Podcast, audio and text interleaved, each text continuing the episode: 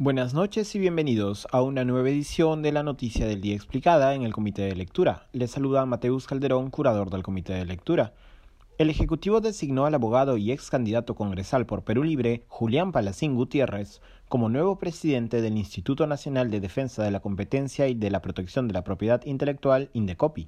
El cambio se produce días después de la salida de Jania Pérez de Cuellar Lubiensky del cargo, quien cumplió labores de presidenta de Indecopi hasta el pasado 6 de septiembre. La presidencia del Consejo de Ministros designó a Palacín Gutiérrez como su representante en el Consejo Directivo de Indecopi y también como presidente del mencionado Consejo. Su nombramiento, sin embargo, no ha estado exento de polémica.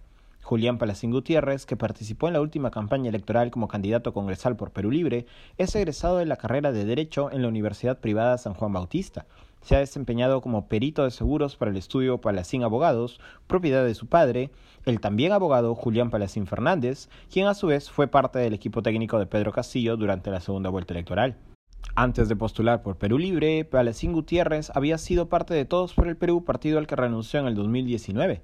Dado que Palacín Gutiérrez no goza de experiencia de gestión o profesional fuera de haber trabajado en el estudio de su padre y desempeñarse como perito evaluador y asesor legal en casos de siniestro de aviación, su nombramiento ha generado críticas desde diferentes sectores.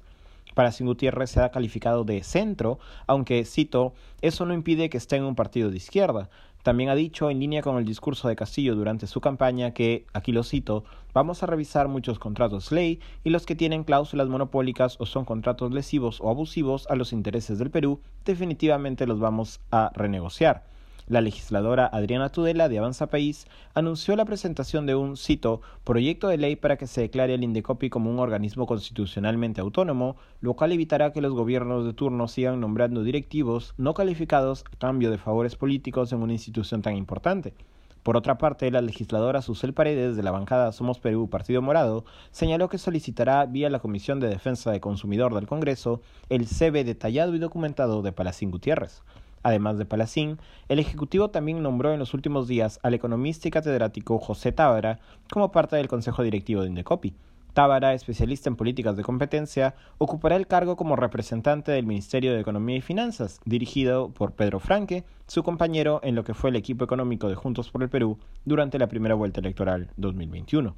Esto ha sido todo por hoy, volveremos mañana con más información.